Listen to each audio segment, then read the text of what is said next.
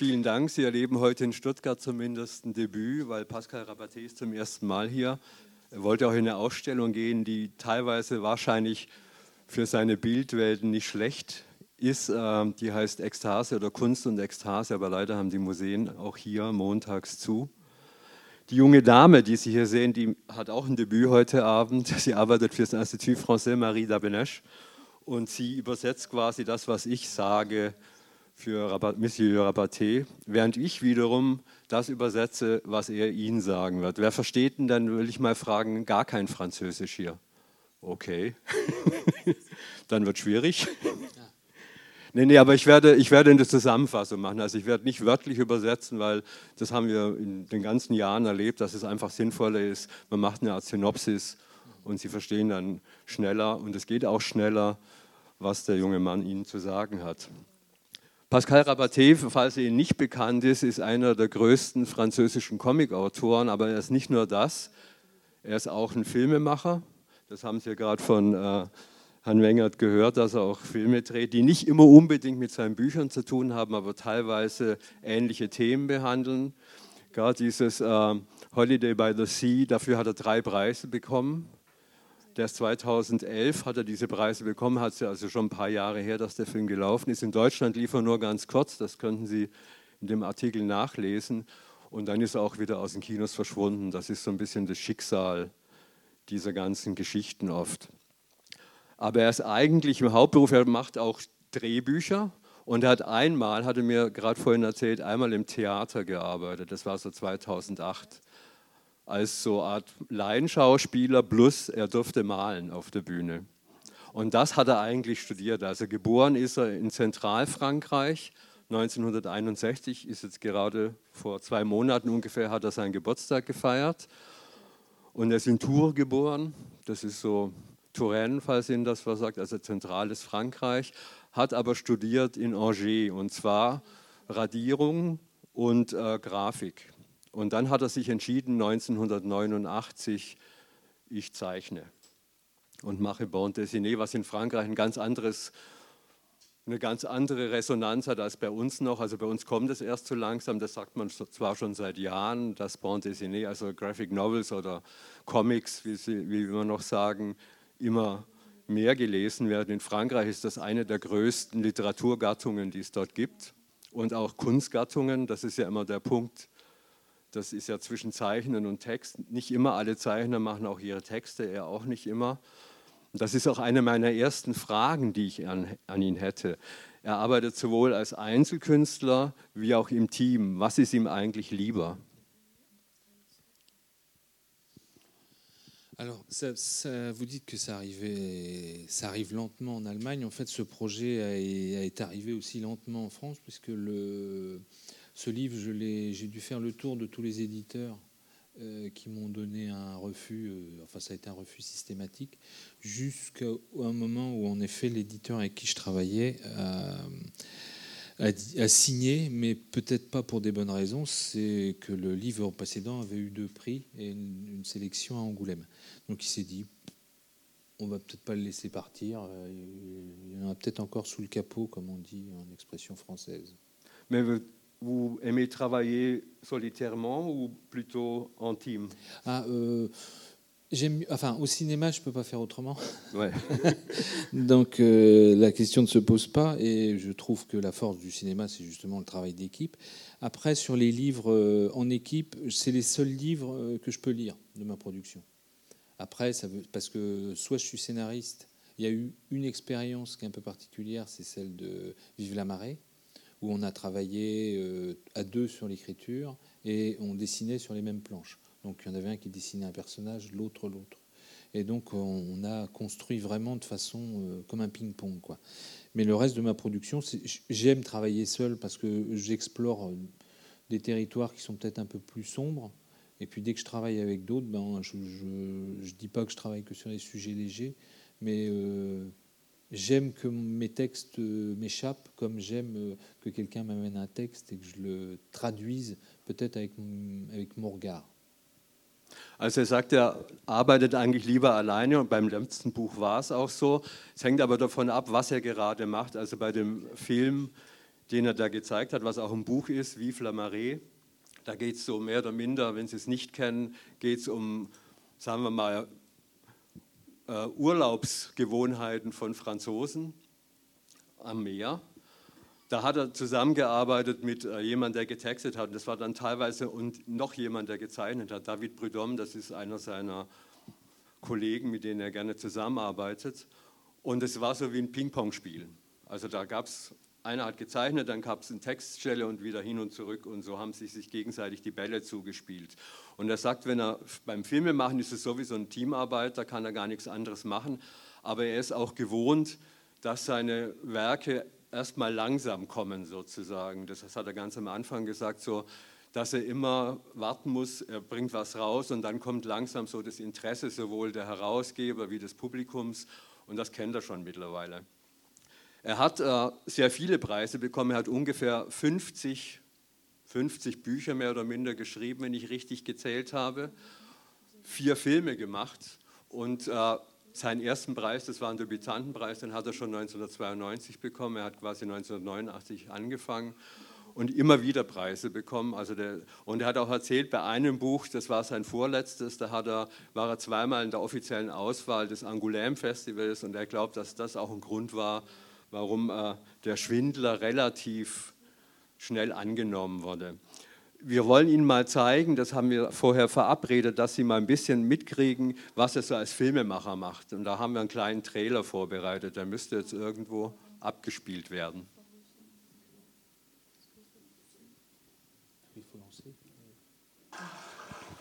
Da sehen Sie auch, dass es zwei verschiedene Titel sind. Also der Film heißt ein bisschen anders wie die Geschichte, das Leben an der Angel.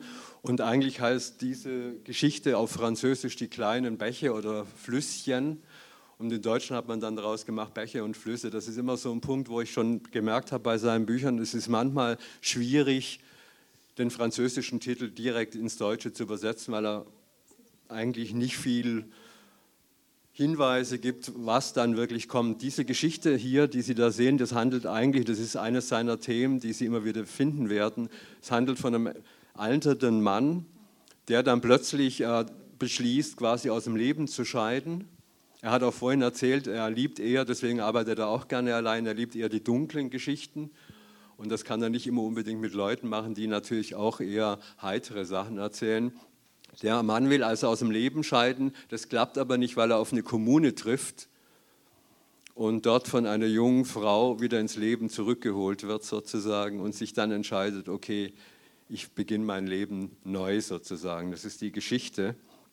Und mich hat interessiert, dass er ein Film ist und äh, ein Comic, was eigentlich für ihn wichtig ist, für Pascal Rabaté oder der Unterschied ist wenn er Film draus macht aus einer Geschichte und einem Comic? Wo sieht er da die Unterschiede?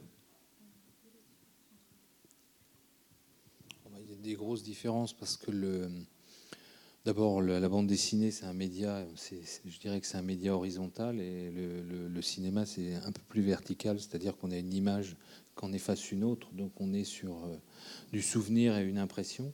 Donc la bande dessinée, c'est un plaisir euh, plus cérébral et le, le, cinéma, pour moi, est plus animal, plus.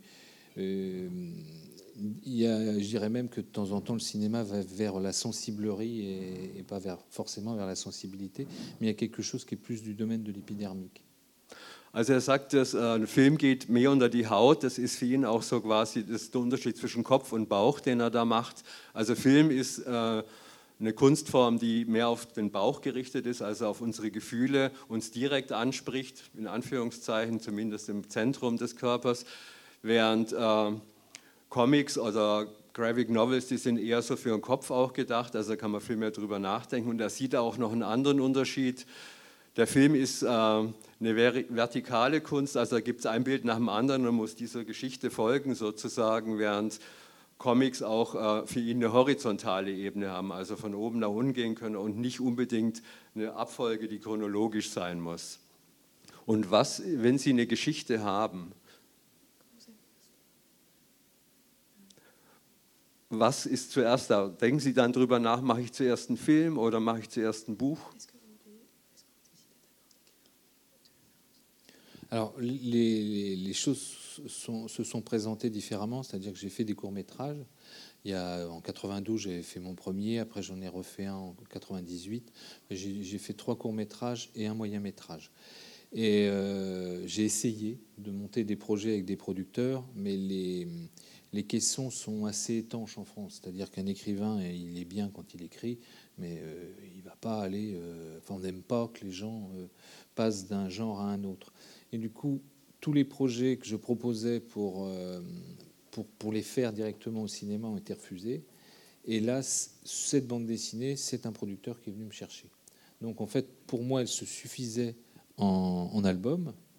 Mais bon, on va pas refuser. Euh, comme je voulais faire du cinéma, je me suis dit que j'allais faire mes premières armes avec une équipe euh, professionnelle et puis surtout sur une économie qui n'est pas celle sur laquelle je travaillais avant. Also er sagt, äh, wenn ist ein, Produkt, äh, ein Produzent zu ihm gekommen hat, gesagt, willst du nicht einen Film machen, dann macht er das natürlich. Aber normalerweise ist es die Frage der Produktionsmittel. Also wenn Film ist immer teurer in Frankreich. In Frankreich hat er mir erzählt, ist es noch schlimmer als in Deutschland. Also Sie können keinen Film machen, einfach nur mal so, sagen, ich habe eine Idee und mache einen Film, sondern da muss ein Produzent da sein. Ohne Produzent läuft gar nichts und dann ohne, ohne Distribution läuft schon zweites Mal nichts. Und das ist der Unterschied zu Büchern. Also für ihn ist es, er trennt es eigentlich. Er sagt, Bücher sind für ihn, da kann er arbeiten und ganz schnell arbeiten. Filme geht nicht so. Et donc, du coup, euh, après cette expérience, le deuxième a été un, film qui, n'a été écrit que pour le cinéma, parce que je ne voyais pas en fait d'adaptation possible au livre. Donc, j'aime les deux genres. Pour moi, la bande dessinée n'est pas un marchepied pour arriver au cinéma. J'ai des, des histoires qui se prêtent à la bande dessinée et que j'essaie de, traiter avec la grammaire spécifique de support.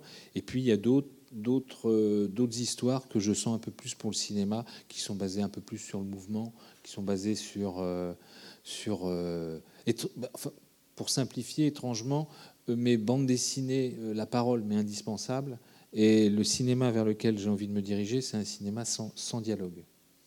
Donc j'aimerais que mes livres soient, ne soient pas adaptables et que mes films ne soient pas adaptables non plus dans un autre support.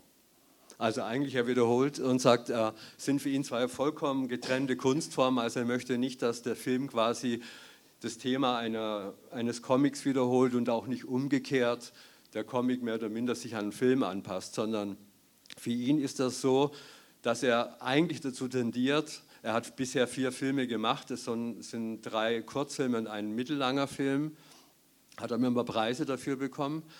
Äh, er tendiert dazu, Filme ohne Worte zu machen, also die Bilder sprechen zu lassen, während bei einem Comic unweigerlich eigentlich Wort und die Geschichte mit eine Rolle spielen und damit auch die Sprache eine Rolle spielt. Und das ist was, was, ihn, was für ihn total getrennt ist. Er hat, äh, deswegen kommen wir jetzt ein bisschen weiter, einen Roman jetzt vorgelegt, deswegen ist er auch hier, er macht quasi Promotion dafür, der heißt auf Französisch Ibicus. Das ist ein Roman, der, da sehen Sie auch ein bisschen die Langsamkeit des Prozesses. Der ist zwischen 1998 und 2001 entstanden, in vier verschiedenen äh, Bänden. In Deutsch ist es jetzt ein Band geworden.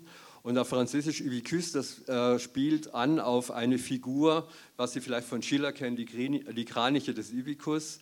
Das ist so eine Todesnachrichten bringende Vogelfigur sozusagen. Also der bringt Unheil, der Ibikus. Und darauf spielt eigentlich der französische Titel an. Auf Deutsch heißt es der Schwindler, was auch stimmt. Französisch Lesgros wäre vollkommen anderer Titel sozusagen. Und es handelt diesmal um, äh, geht es um eine Geschichte, die ist 100 Jahre zurück, russische Revolution, damit beginnt das Ding.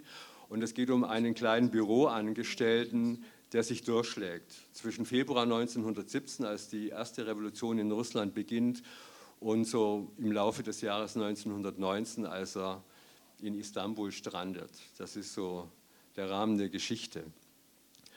Ich habe eine Frage, als er, das wurde jetzt äh, verlegt von äh, Schreiber und Leser in Deutschland, der Roman, er ist sehr dick, 541 Seiten. Wie war das für Sie, als nach so vielen Jahren die Geschichte plötzlich auf Deutsch verlegt wurde? So ein Triumphgefühl?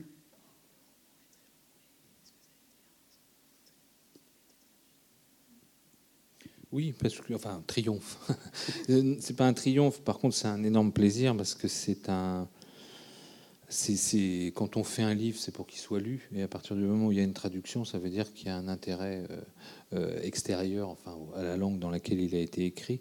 Et euh, même s'il a 20 ans, ça a été une, expérience assez forte. Je crois que ça a été un peu l'histoire catalysait un petit peu toutes mes angoisses. Et au niveau du dessin, j'avais décidé de changer tout, d'expérimenter, ce à quoi les éditeurs n'étaient pas forcément prêts. Et puis, en, l'occurrence, ce livre que je pensais être le dernier, parce que j'avais énormément de mal à, convaincre en fait euh, les éditeurs, ben, finalement a été un peu le, livre qui m'a révélé, si on peut dire. Et donc, du coup, le livre est pas, le roman est assez petit, mais l'écriture était ce qu'on appelle une l'écriture blanche en France. Je ne sais pas s'il y a une traduction, mais je veux dire très rapide. Et du coup, je pouvais entre les mots, entre les phrases, glisser en fait euh, mes angoisses euh, ou simplement les images qui me venaient euh, sur ces mots, quoi. Also er gesagt, es war für ihn kein Triumph, äh, dass der Roman hier rausgekommen ist, aber eine sehr große Freude, weil das wirklich langsam ging und am Anfang, obwohl der Roman ihn quasi berühmt gemacht hat in Frankreich auch und außerhalb Frankreichs, ging das sehr langsam, weil das natürlich ein Riesenwerk ist. Die Geschichte selber ist gar nicht so ausgeführt wie in dem Roman. Er hat es von einem, diesmal von einem Roman übernommen, eines Russen, Alexei Tolstoi. Der hat diese Geschichte geschrieben. Aber was, der, was äh, die Geschichte ihm gelassen hat, waren quasi, er nennt es Écriture Blanche, das ist, man könnte sagen, weiße Flecken wo quasi die Fantasie arbeiten kann, seine Fantasie arbeiten kann. Er konnte quasi seine Ängste ausleben, seine Befürchtungen, das hat er alles in den Roman gepackt. Und er hat sich entschieden, einen vollkommen anderen Stil zu nehmen, als den er sonst oft nimmt. Also er hat sehr klare Striche, das werde ich ihn auch gleich fragen, wie er so seinen Stil sucht. Da ist es fast wie Aquarell. Also das sind verwischte Bilder. Äh, das ist meine nächste Frage. Mhm. Ma prochaine question. Oui. Comment, ja, wie, äh, wie, suchen Sie Ihren Stil? Also nach, nach was für Kriterien arbeiten Sie? Wann wird schwarz-weiß oder farbig? Alors, l'écriture, elle est venue d'elle-même, en fait. C'était que le texte, euh, pour l'inscrire dans l'époque, j'avais envie que ça, ça, fasse à la fois référence à, à la peinture des, des, années 20, donc euh, en, des gens liés à l'école de Paris, comme des gens comme Soutine, comme euh, euh, Pinchus. Et puis euh, il y avait les peintres allemands qui m'ont beaucoup marqué quand j'étais aux écoles, en école d'art. Donc à la fois le mouvement de, de la nouvelle objectivité, le, terme, et puis le, les expressionnistes allemands, que ça aille de Beckmann en passant par Gros et Dix. Et j'avais envie de de, de, travailler sur une écriture un peu torve, c'est-à-dire tordre les personnages, les, les, les, mettre en déséquilibre constamment, et que l'image soit, même si le contexte est dur, et, essayer de retrouver justement de l'humanité dans les gris, en me disant que tout n'était pas noir, tout n'était pas blanc, et tout n'était pas net. Donc euh, travailler avec la peinture et avec l'aquarelle me permettait de travailler à la fois les flous, de travailler un peu cette matière, ce personnage qui glisse comme une savonnette. Et, et du coup, c'est vraiment le texte qui m'a poussé à aller vers cette direction graphique. Also er sagt, er hat es vor allem äh, deswegen gemacht, weil er während seines Studiums hat er quasi so die Expressionisten entdeckt. Er nannte Sutin, das ist ein russischer Maler, oder Pinchus. Und äh, auch neue Sachlichkeit und Bauhausstil, das hat ihn sehr fasziniert. Und das wollte er da umsetzen, künstlerisch. Gleichzeitig äh, hat er quasi Figuren gefunden in dieser Geschichte, die jetzt nicht äh, gut oder böse sind. Man kann nicht schwarz oder weiß malen in der Hinsicht, sondern die haben alle so fließende Charaktere. Die können sich entwickeln, die werden dann auch von quasi von einem einfachen, normalen Menschen werden die zu Schwindlern in dem Fall oder auch Ganoven. Sie ändern dauernd, der Held dieser, äh, dieser Geschichte Semyon Nemsorov, Nemsorov, der ändert dauernd auch seinen Namen, was irgendwie so reflektiert, ich ändere auch meinen Charakter und ändere das, was ich mache und er schlägt sich durch. Und das war für ihn wichtig. Also deswegen wollte er auch so diesen etwas verwischten Stil, wo er auch Figuren, er sagt Torte, das ist mehr oder minder ein bisschen zerreißen kann äh, oder sie zumindest nicht eindeutig machen kann. Das heißt, für ihn war wichtig die Mehrdeutigkeit von Charakteren, aber auch der Geschichte und dieser Zustände. Wie sind Sie ja.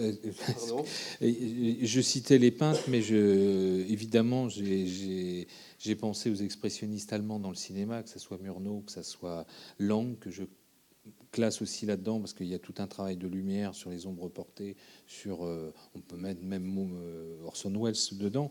Et puis il y avait euh, surtout le, le, le Eisenstein qui travaillait avec des focales extrêmement courtes et qui, qui, par les, par les déformations, réussissait à créer de la profondeur. Et en fait, c'est un peu tout ce mélange qui a, fait que ce livre a, enfin, que cette facture, cette manière de dessiner a, a émergé, quoi. Donc, c'était pas un mélange de tout ça, mais c'était tout ça en fantôme derrière mon écriture. J'étais, je sentais derrière qu'il fallait que je colle à l'époque le noir et blanc. Le cinéma était en noir et blanc, donc il y avait aussi cette envie de que les gens, en voyant les dessins, se projettent dans un passé euh, pas si lointain, mais quand même. Also ich meine, dass die Leute, die, wenn sie die Geschichte lesen und die Bilder sehen, dass die sich quasi immer so im Hintergrund die Zeit vor Augen haben, also Anfang der 20er Jahre. Und das war für ihn, er kommt auch, er ist ja auch äh, Filmemacher, hat er gesagt, der Film dieser Zeit hat ihn sehr beeinflusst. Murnau, Eisenstein, also die Namen werden Ihnen sicherlich alle was sagen. Also expressionistischer Film, das Spiel mit Licht und Schatten, das hat ihn sehr beeindruckt. Und deswegen wollte er das auch so machen. Also er wollte wirklich so die Geschichten erzählen, dass sie nicht nur weiß und schwarz geben, sondern wirklich so dieses Fluide dieser Zeit auch widerspiegeln. Aber woher kommt dieses Interesse oder wie kam sie auf diesen russischen Roman oder diese russische Geschichte? C'est le hasard. Euh, J'ai trouvé ce roman qui, était paru en France en 26, qui était un roman d'Alexis Tolstoï qui était en train de, retourner en, URSS et qui a fait ce roman presque un roman d'allégeance au régime en disant bon bah je reviens dans le pays, je reconnais que le russe blanc était un parasite et en fait c'était vraiment un, un, roman politique. Moi j'y ai vu juste quelque chose de très humain, mais je l'ai acheté simplement parce qu'il y avait des, gravures et que je pensais que c'était un livre de, Léon Tolstoï. Et une fois que je suis rentré chez moi, j'ai vu que, je, en effet, ce n'était pas le bon. Je lis les livres que j'achète et en fait, quand je l'ai lu euh, quelques mois après, euh, je l'ai c'est comme ça réellement que ça s'est passé. C'est-à-dire, j'ai commencé à 10 h le soir et à 7 h le matin, je faisais un colis que j'envoyais à, mon éditeur français, c'est-à-dire Vendouest à l'époque, en disant c'est mon prochain livre. Et, euh, et, en fait, non, parce que j'étais obligé d'en faire un autre avant de démarrer ce projet. Also er hat äh, den Roman mal gekauft und hat, war eigentlich Zufall, sagt er, dass er auf diesen Roman gestoßen ist. Er hat ihn quasi Gebrauch gekauft, weil der Roman ist 1926 erschienen. Und es war auch ein Irrtum, weil er dachte, der Roman ist von Leo Tolstoi, war er aber nicht, sondern von Alexei Tolstoi. Und er hat in 26, wie gesagt, geschrieben, als er dabei war, wieder in die damals dann Sowjetunion zurückzukehren und quasi die Geschichten zu schreiben von Leuten, die sich durch die Revolution durchschlagen. Das spielt in dem Roman eine wichtige Rolle, die aber auch äh, keine politische Geschichte durchmachen, sondern sich immer versuchen durchzulavieren durch diese ganzen wilden Zeiten. Und für ihn war es aber eine sehr menschliche Geschichte. Also der Tolstoi hat daraus einen politischen Roman gemacht. Für ihn war es eher die menschliche Seite, die ihn interessiert hat. Und er hat es dann, das Buch irgendwann mal gekauft, hat es erst mal weggelegt und dann in einer Nacht durchgelesen und ist dann zu seinem Herausgeber gegangen und hat gesagt, das ist mein nächstes Projekt, hat aber noch zuvor was anderes machen müssen. Aber wenn das Zufall war, Sie haben ja schon mal ein Buch gemacht über eine Reise nach Sachalin. Das war auf einer Reise quasi auf den Spuren von Tschechow. Ist Russland so ein, ein Traumland für Sie oder war das auch Zufall eher? Alors, euh, le, le, le, les traces de Tchekhov, euh, le, livre est, euh, le voyage et le livre ont été faits après. Donc euh, c'est vrai que j'ai été fasciné par, euh, par cette époque. Enfin, le, les guerres civiles sont les pires. le frère tue le frère. Enfin, il y, a, quelque chose d'assez abominable. Et le, j'ai perdu la question. Äh, c'est okay. Also er sagt, er hat das Buch, das wusste ja. ich nicht, das habe ich nicht mehr im Kopf gehabt. Er hat es quasi nach dieser Geschichte hat er das andere. Das ist ein Buch, das bezieht sich auf eine Reise, die er mit der transsibirischen Eisenbahn gemacht hat und dann nach Sachalin gefahren ist. Das ist eine Halbinsel im fernen Osten auf den Spuren von Tschechow. Und was ihn aber interessiert an diesen ganzen Geschichten, sind eigentlich, sagt er, und bei dem Schwindler ist es ganz eindeutig, sind Bürgerkriege, weil das hält er für das Schlimmste, was es geben kann, so auf diesem Planeten. Und das äh, reizt ihn natürlich, das zu bearbeiten. Mais c'est vrai que c'est une. Enfin, le voyage en Sibérie sur le voyage de Sakhaline, je suis parti deux mois au fin fond de la Sibérie. Je pense être quelqu'un d'assez euh, optimiste et puis assez. Euh, je suis assez heureux classiquement, mais enfin, les deux mois en Sibérie, je suis revenu un petit peu euh, attaqué de par la lumière, parce qu'en effet, il y en avait très très peu. On était parti en automne. Et puis, un espèce de climat de pays en dépression. Je parle de dépression, pas, pas, la température. Et, mais j'ai une espèce de d'attirance-répulsion, c'est-à-dire que il y, a, quelque chose dans, leur passé, dans leur, dans leur histoire qui est, qui est assez qui est fascinant et en même temps, je me sens extrêmement euh, français et latin. Quoi. Also er hat also diese Reise gemacht hat, er bezieht sich nochmal auf die Reise nach Sahalin, hat er gesagt, er hat sich einerseits sehr französisch gefühlt und andererseits auch als Lateiner nennt er das, also als Menschen aus dem romanischen Westen in Europa. Und gleichzeitig war das so eine Art äh, Anziehung und Abstoßung. Also das Gefühl hatte er, weil es war im Herbst, als er diese Reise gemacht hat, es war relativ dunkel, was für ihn dann auch so was äh, bewirkt hat, äh, wie eine Art mentale Depression. Er meinte jetzt nicht, dass es niedrige Temperaturen waren, sondern wirklich so von der Haltung her. Und das hat ihn aber gleichzeitig fasziniert. Et puis le, voyage en Sibérie, pour, euh, je finis juste avec la Russie, ça a été aussi, euh, quand je dis que le pays était en dépression, c'est-à-dire que ne parlant qu'un français relativement basique et un anglais que j'ai fabriqué moi-même, euh, j'ai fait un voyage de deux mois tout seul. C'est-à-dire que j'avais un rapport avec les gens qui étaient de l'ordre de l'informatif, où je réussissais à prendre le train, à trouver une habitation, à manger, mais après, échanger, c'était impossible. Donc en fait, ce voyage a été une espèce d'introspection dans, un, pays où, j'étais seul, où c'était un voyage au pays de la, de la non-communication. Also es war eine Reise quasi der Nichtkommunikation, sagt er, weil er kannte nicht viel Russisch, außer irgendwie nach Fahrkartenfragen oder nach Zugabfahrtzeiten. Aber für ihn war es so eine Reise ins, ins eigene Innere, eigentlich seiner eigenen Innensicht. Und das fand er für sich sehr interessant und faszinierend, was dann auch passiert. Und das war so der Hintergrund dieser gesamten Reise. Ich habe deswegen gefragt, weil es wirklich, mir ist es aufgefallen beim Durchlesen seiner Werke sozusagen, dass es die einzigen beiden Geschichten sind, die direkt in Russland spielen. Und sein neues, in Deutschland neues, Der Schwindler, ist ja ein Riesenroman, der wirklich sich mit der russischen Geschichte beschäftigt. Und wenn man ein bisschen was weiß von der russischen Revolution und den Wirren und dem Bürgerkrieg danach, dann ist das ein sau interessantes Buch, kann ich nur sagen.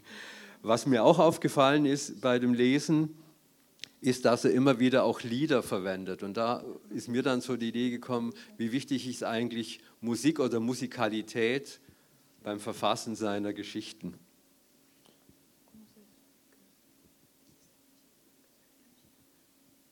Parce qu'elle est présente dans ma vie. Donc après, c'est vrai que sur les, époques, sur le dernier, j'ai mis une chanson de Damia qui faisait sens parce que c'était une chanson qui a été écrite avant-guerre et qui, qui, annonçait déjà le, chaos.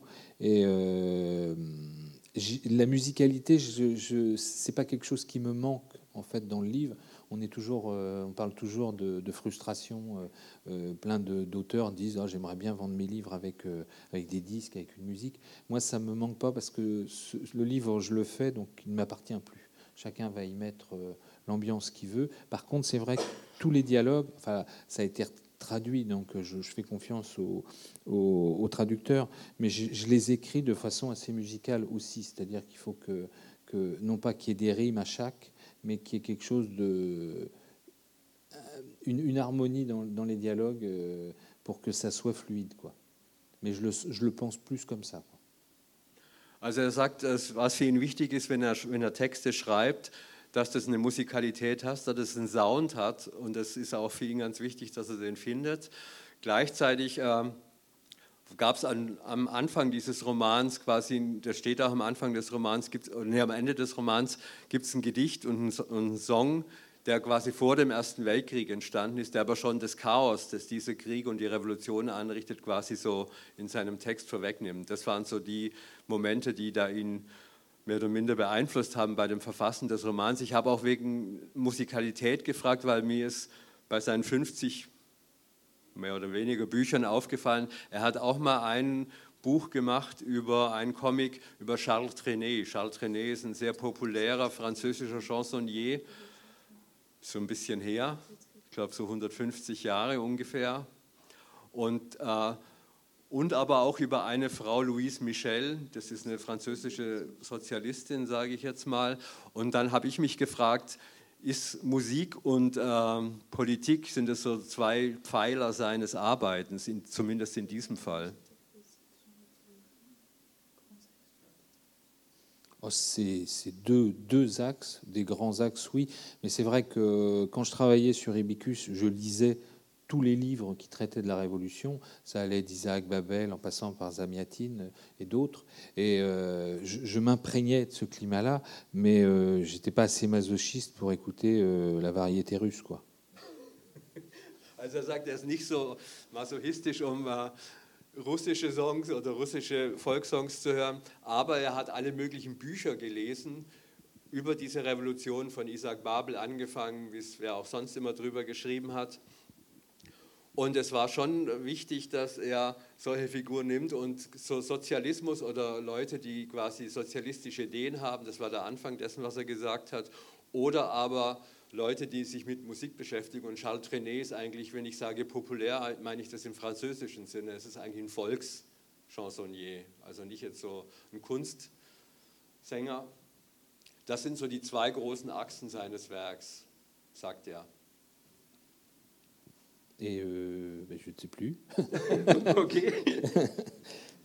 non, par exemple, je, je, sais que moi, je, si on parle de musique, euh, on en parlait un peu avant. Moi, je, je suis extrêmement jazz et, euh, et euh, musique soul. Donc, c'est du Marvin Gaye. On a fait le livre avec David Pruzon en écoutant que du Marvin Gaye. Donc, c'est pas vraiment français et c'était très dansant, mais ça nous permettait de dessiner debout et en ondulant. Et, euh, autrement, bah voilà, j'écoute un peu de tout. Je suis très attiré par euh, les musiques. Euh, enfin, on va dire que c'est comique, mais pas en parler de Foster Jenkins ou de ou de Portsmouth Symphonia. C'est-à-dire que j'ai des disques euh, qui peuvent, qui font fuir les gens en partie, mais que j'adore. Dès que les gens chantent faux ou jouent faux, il y a quelque chose qui me touche et qui me qui me fait que je crois que j'aime les choses bancales. Also er sagt, er liebt vor allem äh, Musik in der Form, wie sie ihn berührt oder dass sie ihn berührt, dass sie muss ihn berühren, sonst ist es ihm, ihm nicht so wichtig.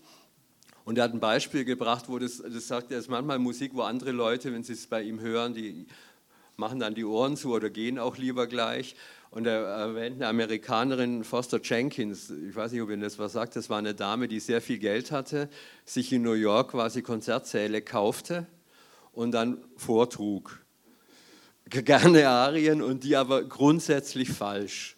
Aber in einer Musikal, also so falsch, dass es schon wieder für ihn sehr witzig war. Und das sagt er, das sind so Momente, an Musik oder bei Musik, die ihn sehr interessieren und faszinieren. Und gleichzeitig sagt er, hat er am Anfang gesagt, wenn er Musik selber hört, ist er sehr an Jazzmusik interessiert oder Soul. Und hat einen Band, einen Band glaube ich, hat er nur mit äh, Musik von Marvin Gaye illustriert sozusagen. Also Musik spielt beim Zeichnen eine Rolle. Eine andere Rolle, die mich interessieren würde bei Ihren Büchern, ist, das ist jetzt Ihr sehr politisches Buch, Der Schwindler. Sie haben aber sonst äh, Bücher gemacht, die so ein bisschen die Alltagsgewohnheiten gerne ihrer Landsleute auf die Schippe nehmen. Ist das für Sie so ein wichtiges Moment, Ironie? je ne sais pas. Enfin, après, c'est une histoire de curseur et j'aime l'humour noir et j'aime. Je suis plus dans cet humour-là que d'autres. Mais c'est vrai que ce qui m'intéresse en fait dans, mon boulot, alors je, disais tout à l'heure sur la, musique que j'aimais les choses bancales. Euh, j'aime les, les, individus pas finis. J'aime les, les, les, perdants. Et donc, du coup, euh, ça a orienté un peu tout, tout mon travail. J'aime les perdants, mais un perdant qui tombe et qui se relève, c'est plus totalement un perdant. Donc euh, c'est un peu le thème récurrent dans tout mon travail, c'est la survie. Après, je m'attache beaucoup au quotidien. Je suis issu d'un milieu qui était ouvrier campagne, et du coup, c'est vrai que c'est mon, mon terreau. C'est là-dedans que j'ai grandi. Maintenant, je suis pas, euh, suis pas attaché spécialement à mes origines. Euh, j'ai fait, fait, la phrase de Salman Rushdie mienne l'homme n'a pas de racines, il a des jambes. Et ça fait partie de mon éducation. Je n'ai pas envie de trahir euh, mes, parents et mes ancêtres. Je suis issu de, cette classe ouvrière et paysanne. Et du coup, ça, me donne sur la vie et, sur ce que je, raconte un, regard qui, ne concerne pas du tout les élites. Donc moi, c'est le, la classe du bas et la classe euh, moyenne qui m'intéresse. C'est pas le, pas les gens qui décident pour, pour nous. Also er sagt, was ihn nicht interessiert, sind die Leute, die an der Macht sind und quasi über uns und für uns entscheiden, sondern er selber kommt aus so einem bäuerlichen, ähm, bürgerlichen Milieu oder Arbeitermilieu. Und das interessiert ihn. Diese Leute, die will er auch beschreiben. Er will auch nicht quasi seine eigene Herkunft verleugnen, also seine Eltern nicht und auch nicht seine Großeltern, sondern äh, mehr oder minder beschreiben, was diese Leute umtreibt. Und dann interessieren ihn aber innerhalb dieser sozialen Schichtungen, interessieren ihn eher Leute, die quasi nicht fertig sind, sondern Leute, die sich entwickeln, Leute, die ihre Schwächen haben, Leute, die auch äh, von der einen Ecke zur anderen springen. Das ist so sein Hauptpunkt bei dieser ganzen Geschichte und bei seinen Geschichten. Was mich interessieren würde, ist, äh, wenn Sie solche Geschichten äh, schreiben und Sie nehmen diese Mittelklasse oder diese Beule, ja, gesagt, gesagt, muss ich dazu sagen, Gegensatz Stadt-Land ist auch noch so ein Punkt, der ihn interessiert. Gibt es dann bestimmte Kunst- und Maltechniken, in denen Sie diese Geschichten dann erzählen? Also wenn Sie über wie Vive la Marée, ist das eine andere, bewusste, eine bewusste Maltechnik, diese klare Stylistik?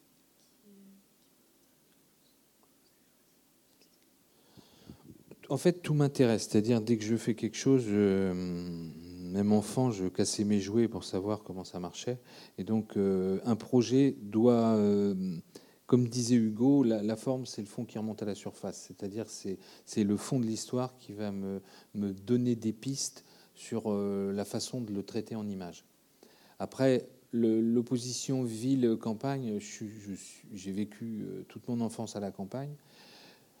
J'aime la campagne, mais euh, je suis citadin. Moi, j'ai besoin de. J'adore l'anonymat des villes. et je supporte assez peu de connaître tous les gens d'un village. C'est ce qui se passait avec mes parents. Et du coup, bah, je suis un peu une expression française qui dirait le cul entre deux chaises. Mais euh, je, suis enfant d'un truc et je ne suis pas accepté. Euh, je ne me sens pas citadin et je me sens plus campagnard. Et euh, du coup, j'ai l'impression de travailler un peu dans, mon expression de la même façon. C'est-à-dire, je, je me sens. Je, dirais même que le titre en allemand est plutôt pas mal. C'est j'ai un sentiment d'être un peu un escroc aussi. C'est-à-dire que les choses, je les fais par plaisir et euh, j'essaie d'avancer. Puis quand ça marche, je me dis que j'ai établi un dialogue, mais euh, je me sens pas plus légitime que ça euh, en cinéma comme en, bande dessinée. Er sagt, er, was ist interessant, er sagt er selber, er bezieht sich auf den Titel des Buches Der Schwindler, sagt er selber so ein bisschen, fühlt er sich manchmal wie ein Schwindler, weil er, er hat Glück gehabt, er hat Erfolg mit seinen Büchern, aber das ist ihm alles mehr oder minder so zugefallen. Also er hat nicht richtig gehend gepusht, um dahin zu kommen, wo er jetzt ist. Und er sagt, äh, was den Gegensatz Stadt-Land angeht, hat er vorher gesagt, das ist so ein bisschen, äh, Er lebt in der Stadt, er mag das auch, weil das viele Möglichkeiten bietet. Er hat aber einen Großteil seines Lebens auf dem Land gelebt, möchte aber nicht von einem Dorf, wo er gelebt hätte, jeden kennenlernen. Das reicht ihm seine Familie sozusagen. Und, äh, qu'est-ce que c'était au début? Euh, le, le, style. Ah, le style. Au début, j'avais été. Euh, enfin, sur les précédents albums, j'étais déjà influencé par l'expressionnisme allemand et puis par le, le, le dessin qui m'intéressait. En fait, c'était la mise en lumière. Je, je, pensais plus en lumière qu'en trait. Et je travaillais beaucoup les noirs. Donc là, j'ai modelé, mais je, suis, je suis quelqu'un qui travaille quand même, euh, qui a du mal à, se départir de cette façon de regarder et de, travailler les lumières. Je l'ai essayé sur Sakhaline, parce qu'il n'y avait pas de lumière là-bas, je la sentais pas. Et je voulais vraiment tester, euh, réduire le dessin à sa plus, simple expression, c'est-à-dire arriver à l'os. Et puis après, bon, j'ai remis un peu de chair sur les, les, les albums qu'on suivi, mais c'était, euh, c'est vraiment le, sujet qui va me, me, me dicter euh, la façon dont j'ai envie de le, de, de le, mettre en espace et de le mettre en dessin. Also er sagt, dass, äh, der Inhalt dieses Buches hat ihm quasi vorgeschrieben, wie er da malt. Das habe ich äh, ihn auch noch gefragt. Und zwar hat er mehr oder minder quasi so minimalistisch wie möglich gemalt. Also er hat versucht, das Licht so zu nehmen, wie er es sich vorgestellt hat, dass es in dieser Epoche war, eher zurückgenommen, was auch quasi den klimatischen Bedingungen Russlands entspricht, vor allem in dieser Zeit, in dem das Buch teilweise spielt, nämlich am Anfang des Frühlings. Und gleichzeitig hat er gesagt, äh, das habe ich äh, vorhin, deswegen habe ich nachgefragt, er hat sich auf seine Position nochmal bezogen und er sagt, er sitzt so ein bisschen zwischen allen Stühlen. Das ist so das Gefühl, das er hat, sowohl bei seinem Werk wie bei seinem Leben. Und hat dann äh, Victor Hugo, c'était Victor Hugo, oui, oui, oui. Äh, zitiert, der gesagt hat, äh, ich, kenne, ich kenne nur... Äh, c'est le, le, le, euh, enfin, la forme, c'est le fond qui remonte à la surface. Ah ja, genau. Die, der Bodensatz oder der Grund der Geschichte, das ist, das ist dann die Form, die dann quasi auf die Oberfläche steigt. Non, c'était une autre expression avec, euh, je connais pas de, euh, mais de chambre. Ah, ah de... le cul entre deux chaises. Non, non, non, non, non. Ah non. C'est quelque chose. euh... J'ai pas de.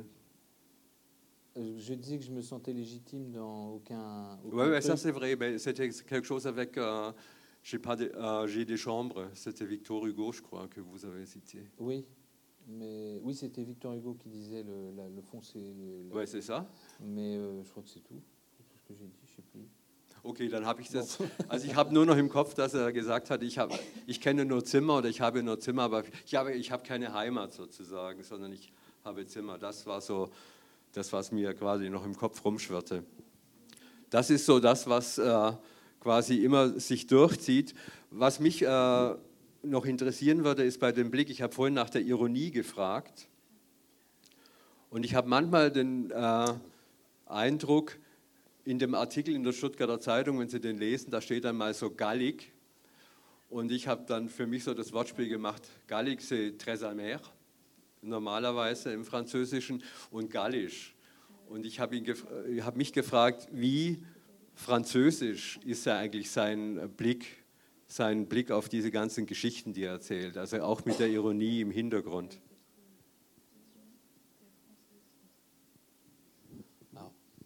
Je ne sais pas si ma vision est française.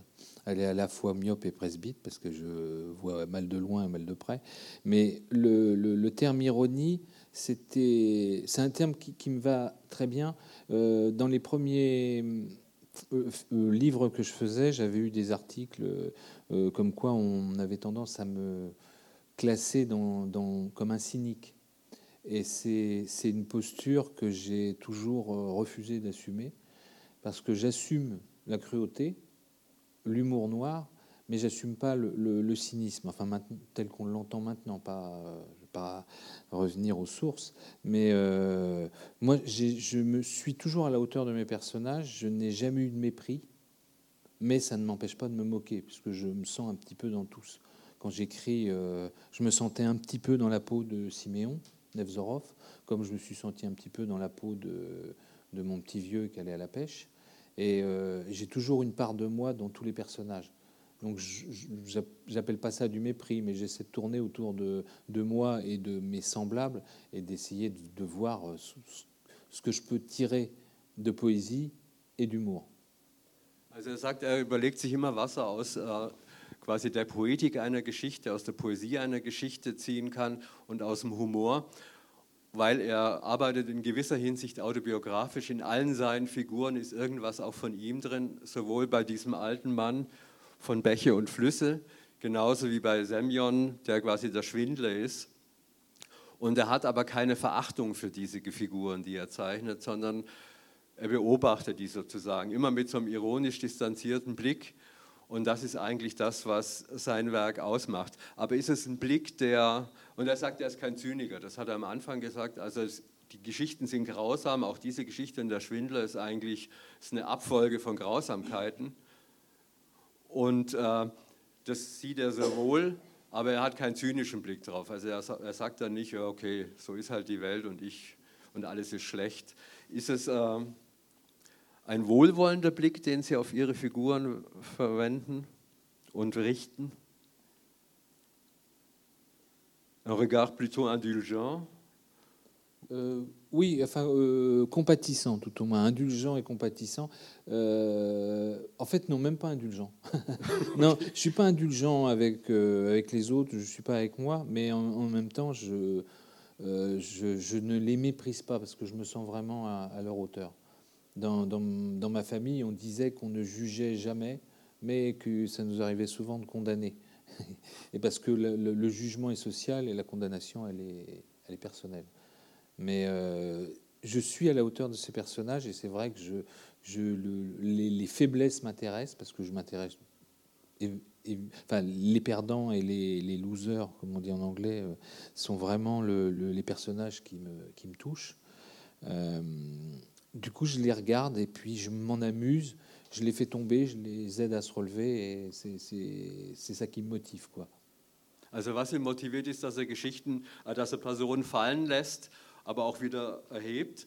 Und er sagt in seiner, er verurteilt aber nicht, weil die Verurteilung ist immer eine persönliche Geschichte während das Urteil über, oder die Verurteilung und das Urteil über Personen ist eher eine Geschichte, die von sozialen Gruppen kommt. Und das ist in seiner Familie so, gibt es so ein Sprichwort, äh, man urteilt nicht, aber man, man, man, man wird immer verurteilt. Das ist so das, was ihn quasi geprägt hat und was auch seine Geschichten prägt. Und, äh, aber die Geschichte ist äh, auch immer sämtliche Geschichten, die ich gelesen habe, dieser drei Bücher in Deutsch, spielen immer auch sehr stark mit Sexualität. Wie wichtig ist das dann?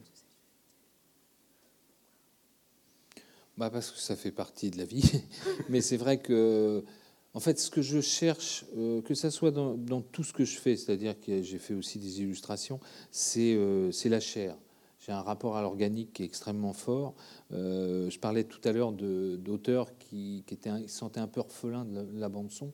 Moi, j'aimerais faire un livre où les gens ressentent les odeurs, ressentent le toucher. Et euh, j'ai un projet de livre, alors j'en ai plein, mais c'est vrai que j'en ai un qui, qui, sera fait peut-être dans 3-4 ans, qui est l'histoire de quelqu'un qui réapprend à vivre avec le toucher. Donc c'est quelqu'un qui a été prisonnier, qui revient à la vie en, en, en, commençant à toucher les choses, en commençant à toucher la peau de, de sa compagne. Et c'est vraiment pour moi de l'organique. Je pense que j'ai été un estomac avant d'être une pensée. Et euh, tant que j'ai pas mangé, j'ai pas de pensée, de toute manière. Also er sagt, es hat sehr viel bei ihm mit Berührung zu tun. Er hat quasi, wenn er nicht gegessen hat, kann er auch nicht gut denken. Das ist so bei ihm die persönliche Note. Und er hat eine Geschichte im Kopf, wo er quasi einen äh, Menschen beschreibt, der lange Jahre im Gefängnis war, der zurückkommt und dann wieder lernen muss, quasi Berührungen aus, zu üben oder Berührungen zu spüren. Und das ist das, was ihn sehr interessiert, weil er Mensch ist, äh, der Autor, Pascal Rabaté, der sehr mit dem Organischen lebt. Also auch deswegen war der Anfang, habe ich gesagt, warum interessiert Sie die Sexualität? Er hat gesagt, das ist natürlich ein Teil des Lebens, was stimmt, aber ihn interessiert auch äh, quasi das Fleisch an einer Geschichte, nenne ich es jetzt mal so, er hat so gesagt. Und auch das, am liebsten hätte er Geschichten, dass das heutzutage noch nicht geht, die man riechen kann und die man auch spüren kann. Und das ist so seine Vision, die er hat von seinem Werk. Il y avait un, un ami avec qui, euh, qui, est aussi auteur à un moment qui, qui on, on, avait, on s'était un peu approché pour travailler ensemble et en fait ça ne s'est pas fait parce qu'on avait, même si on avait les mêmes préoccupations et les mêmes envies, euh, enfin de, de, parler des gens simples ou des gens de la campagne, et on avait une chose qui nous séparait, qui était pour moi un mur euh, énorme, c'est que lui il aimait les gens malgré leurs défauts et moi je les aimais avec. Et ça change tout. C'est-à-dire que lui avait une vision religieuse et moi j'avais une vision que on aime les gens aussi par leurs défauts. C'est-à-dire il n'y en a pas qui existent sans. Donc il faut soit les aimer, soit, les ignorer.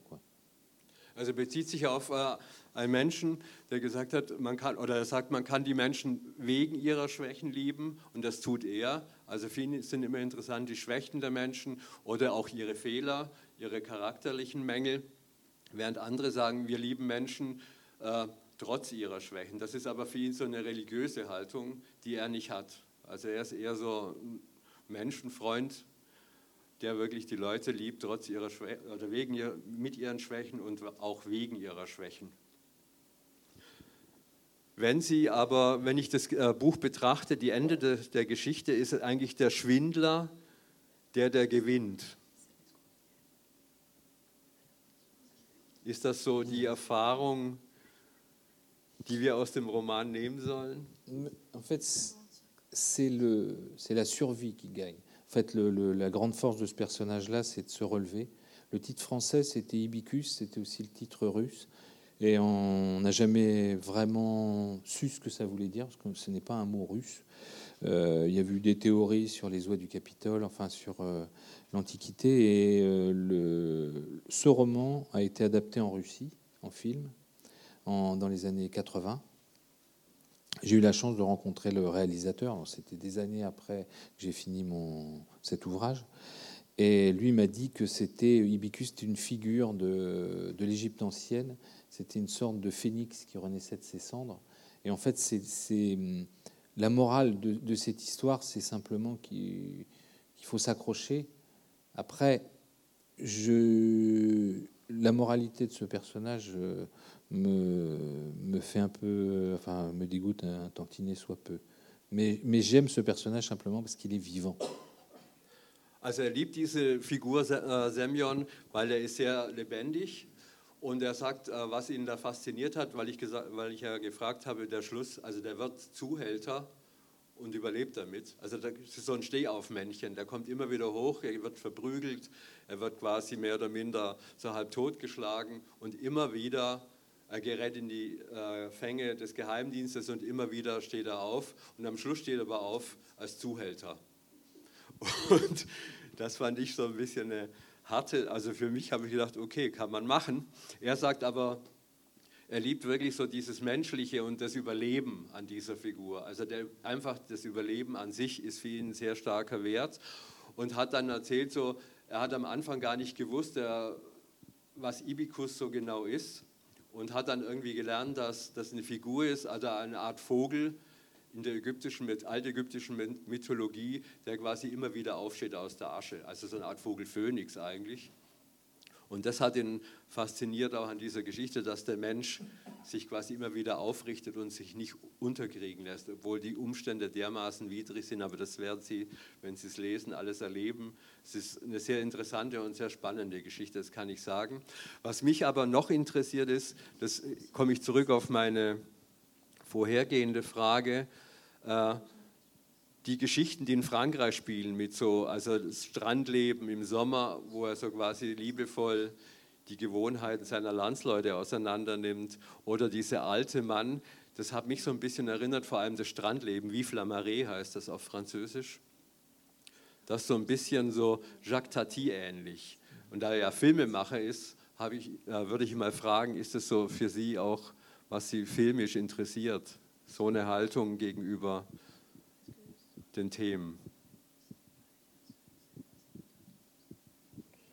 Alors, le rapport à l'auteur, à Tati, ça m'intéresse parce que j'adorais son cinéma. Il y avait, euh, enfin, il y a un film majeur, c'est Playtime pour moi.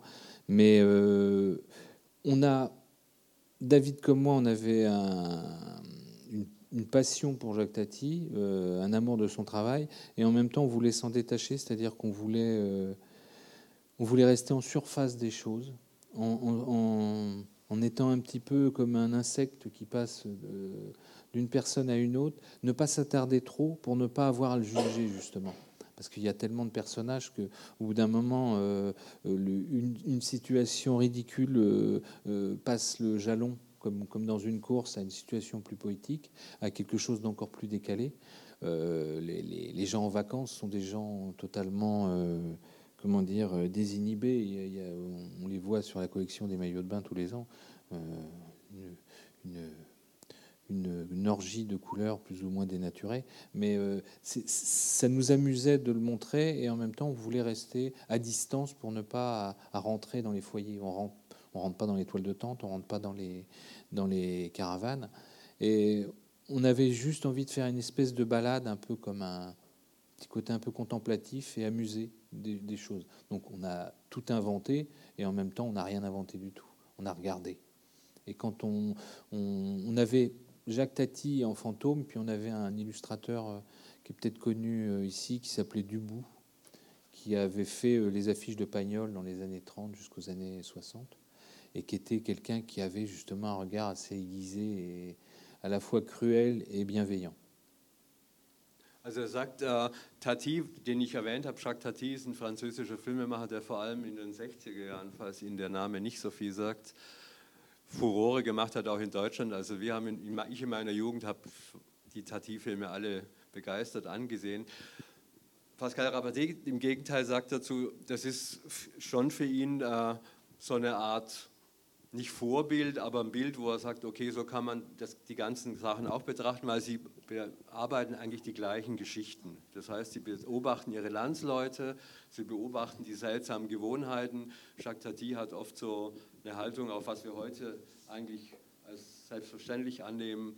Die ganze Technik lässt er quasi so ironisierend vor sich herziehen. Aber Pascal Rabaté sagt, was Tati macht, ist quasi, der läuft so drüber auf der Oberfläche, beobachtet alles, aber er geht eigentlich nicht auf den Grund der Dinge. So, das ist so, hat auch zu viele Personen in seinen ganzen Geschichten. Das ist eigentlich nicht so das, was ihm liegt, sondern er sieht sehr wohl interessant, wie der arbeitet, aber er selber arbeitet eigentlich nicht so. Und das ist so der Punkt, der ihm beim Filmemachen dann viel mehr reizt, ist so wirklich an die Dinge rühren. Wenn wir schon jetzt bei Film und Büchern sind, ähm, man fragt sich ja oft, wie Zeichner und Comiczeichner in Deutschland ist es schwierig, ob die davon leben können, was äh, sie machen. Wie ist es bei Ihnen? Sie haben sehr viel Erfolg, zumindest in Ihrer Community. Ist das ein Punkt, wo Sie sagen, das ist mein Leben, da arbeite ich weiter und ich kann auch davon leben?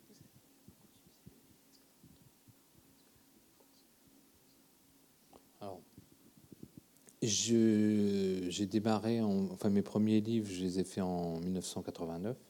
À l'époque, c'était une boîte qui s'appelait déjà Futuropolis, parce que je travaille maintenant dans la nouvelle mouture. J'ai fait des, infidélités à diverses boîtes mais à diverses maisons d'édition. Et euh, ça a été compliqué. Mais à partir de 92, en effet, j'avais un salaire régulier. La bande dessinée n'était pas autant, pas autant de autant prolixe et il n'y avait pas autant de titres par an. Donc en fait, la plupart des auteurs réussissaient à vivre.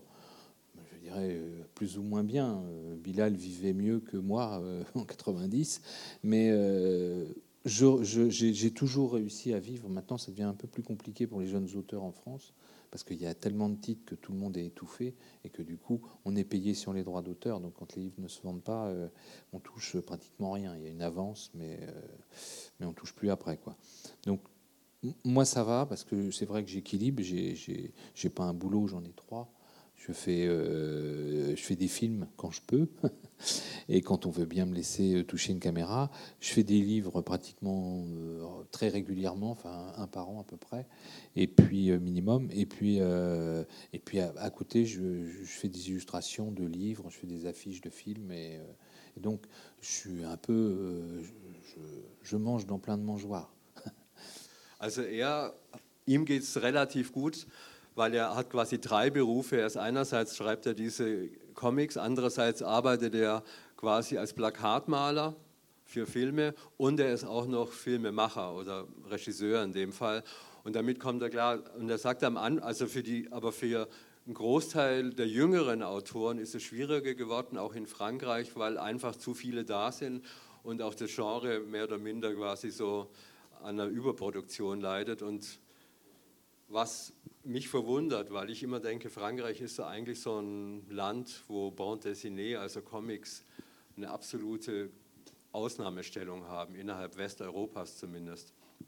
Und er sagt, am Anfang war es für ihn aber auch schwieriger, weil er kriegt nur Autorenrechte und die ganzen Zeichner werden nur nach Autorenrechten bezahlt und sie müssen quasi sehr regelmäßig arbeiten. Er schreibt einmal ein, Jahr, ein Buch pro Jahr sozusagen. Das muss sein, sozusagen, um leben zu können. Und am Anfang war es schwieriger, aber er hat sich dann wirklich hochgearbeitet, weil er auch wirklich mit verschiedenen Genres gearbeitet hat. Gibt es eigentlich, Sie haben ja sehr viel gemacht, ich habe schon gesagt, es sind so an die 50 Bücher, vier Filme, ein Theaterstück, bei dem Sie mitgearbeitet haben. Gibt es so einen Traum, den Sie noch haben? Also eine Geschichte, die Sie unbedingt erzählen wollen, aber noch nicht erzählt haben? J'en ai plein. Mais c'est vrai que là, je.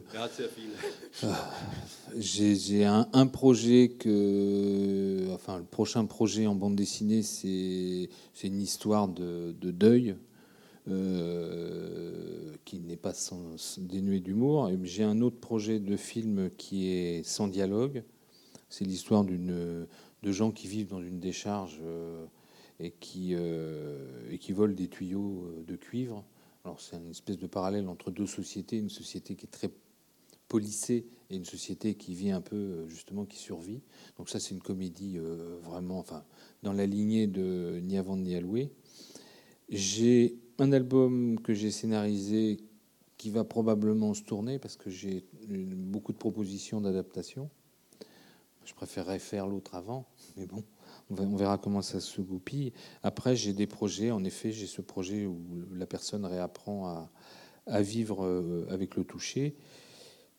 J'aimerais faire une pièce sur euh, une pièce de théâtre parce que c'est un genre que j'ai pas abordé et qui, m'intéresse beaucoup par le, fait que les, le spectacle reste le spectacle c'est ce qui est, ce qui est plus le, cas vraiment avec le cinéma où on a avec euh, le son une immersion des, personnages et, et, du coup on ne sait plus si on est dans, le film ou pas.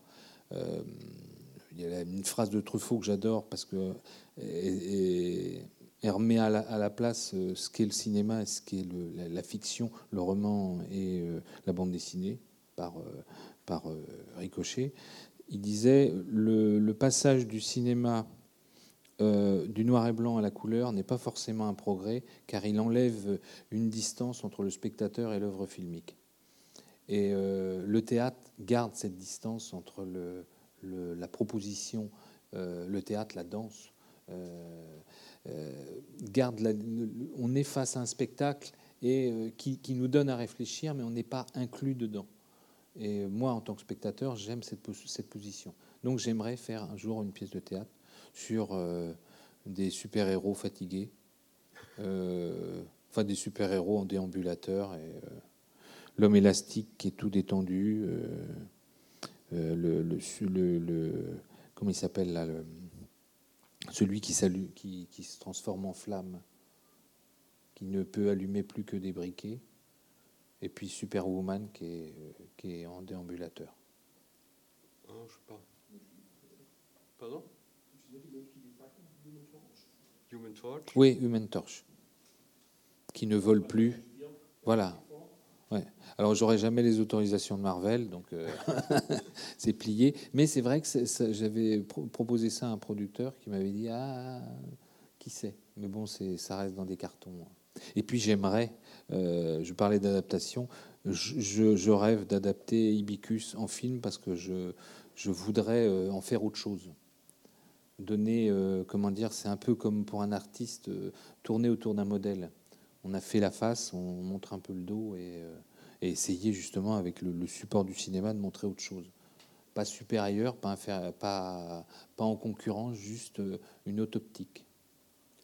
Also er hat viele Pläne, er hat am Anfang gesagt, den, den letzten Plan, den er hat, ist, dass er von dem Schwindler quasi einen Film macht. Da würde er aber gerne einen anderen Bildwinkel einnehmen. Also er möchte der Geschichte einen anderen Dreh geben. Das würde ihn reizen beim Film.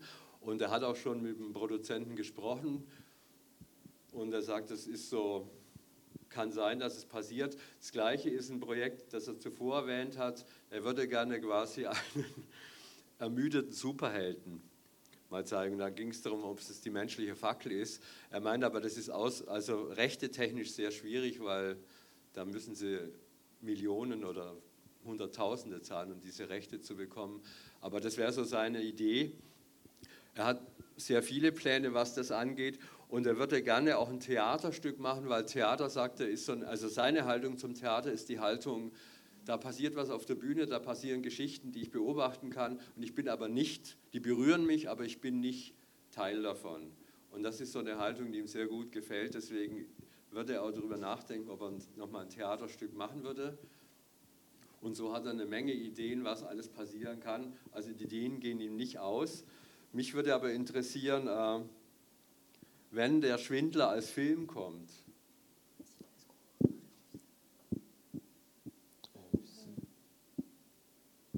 welche, welchen Dreh würde es ihm geben? Weil meine, mein Eindruck ist bei seinen Geschichten oder bei ihren Geschichten ist, äh, sie, sie lieben Geschichten, die immer unerwartete Wendungen haben.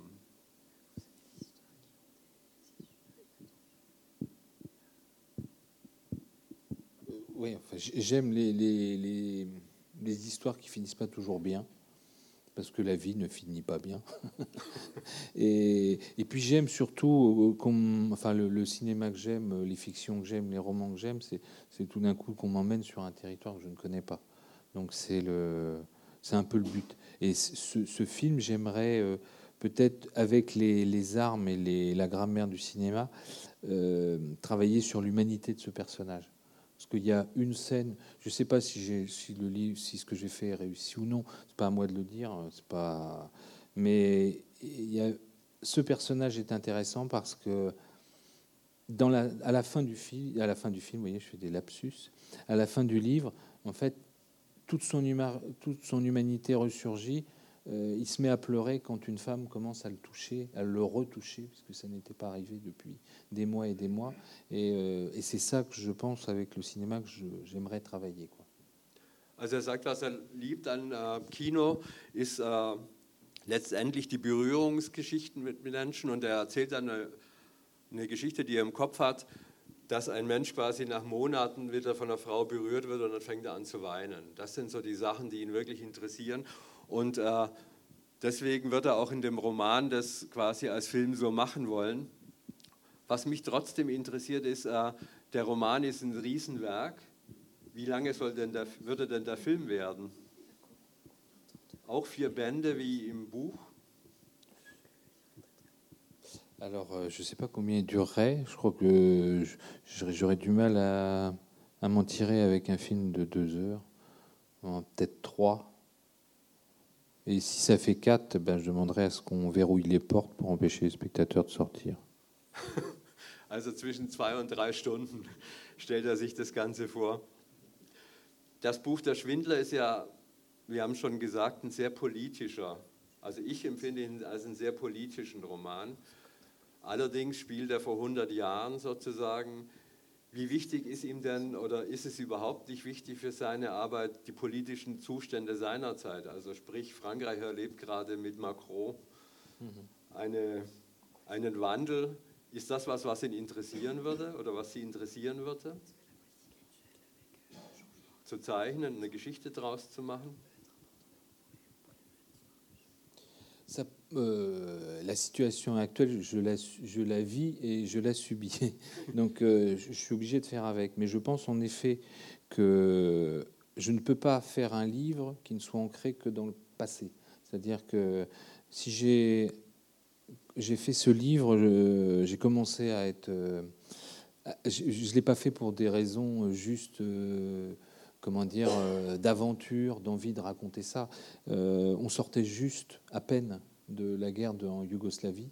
Et du coup, j'avais cette espèce de perception de dislocation d'un pays, de, de, choses qui allaient dans le pire, euh, dans le pire, et pas forcément dans le meilleur. Enfin, il y en a quand même eu. Et du coup, je pense que ce livre a été inspiré de la situation que je, je voyais en tant que témoin éloigné. Je suis allé en Yougoslavie euh, juste après le, conflit pour une résidence euh, d'artiste. Mais je pense que ce livre a été inspiré par cette situation, comme le, dernier livre que j'ai fait tout seul qui s'appelle La déconfiture, qui était pour moi, euh, j'ai démarré le projet pour des raisons, je les ai finis pour une autre, mais je l'ai démarré parce que j'avais l'impression que la société française était en dépression et qu'on se dirigeait vers un avenir qui n'était pas très radieux, on avançait tous en presque les bras baissés vers une issue euh, qui n'est pas arrivée. On n'a pas eu le meilleur, mais on n'a pas eu le pire. Mais c'est vrai que l'élection euh, française euh, avec le Front National au deuxième tour avait, de quoi inquiéter toute une société. Et en même temps, il n'y avait pas de réaction. On allait là-bas comme à l'abattoir. Et,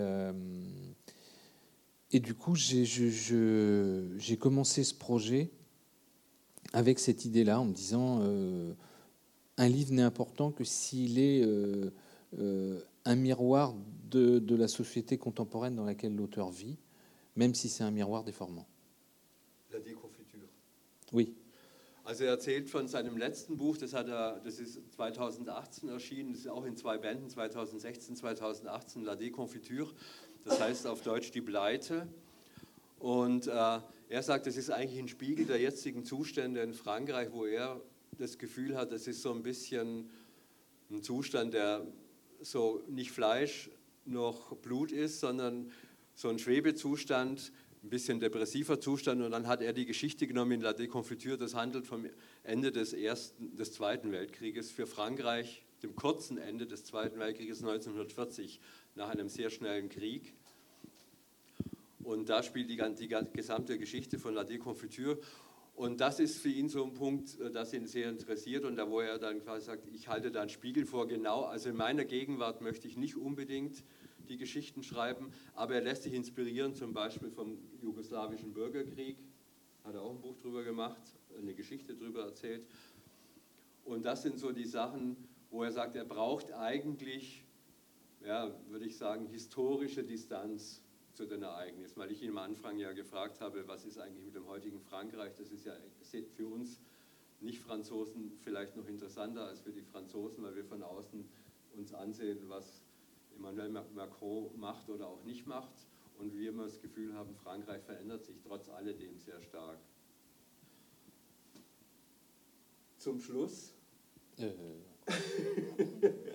Ah, pour conclure, ben, écoutez, euh, les livres, c'est un peu comme les enfants, c'est-à-dire qu'à un moment, ils vous échappent.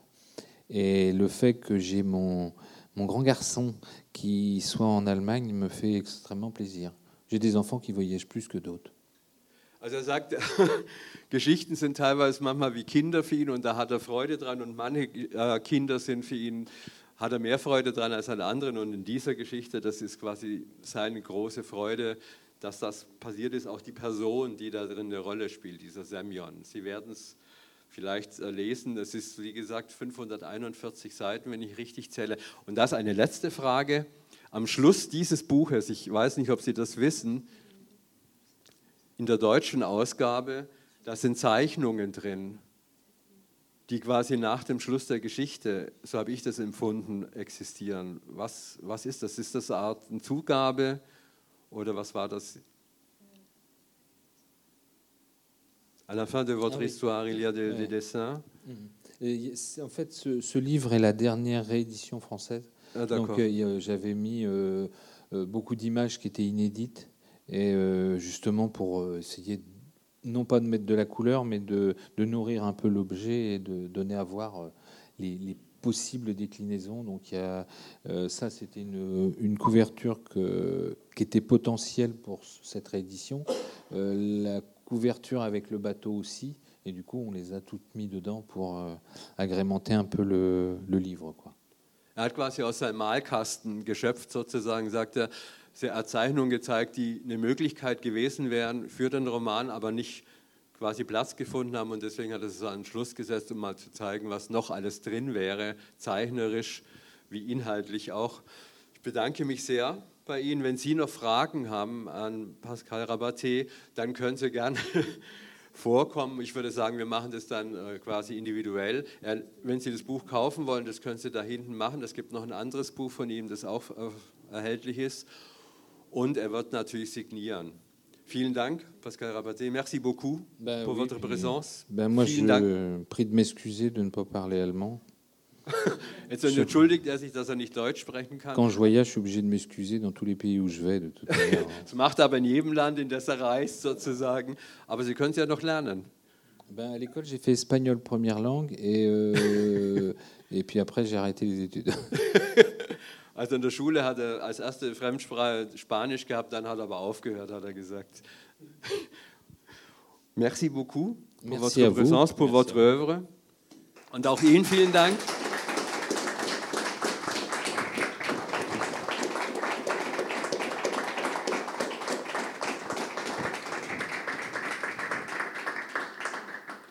Und ich bedanke mich auch beim Institut Français, die sowas möglich machen. Also das, die unterstützen quasi den Auftritt von Pascal Rabaté und die Stadtbibliothek Stuttgart, die immer wieder, aber das wissen Sie wahrscheinlich besser als ich sogar, immer wieder Comicbände und Graphic Novels hier vorstellen. Und Film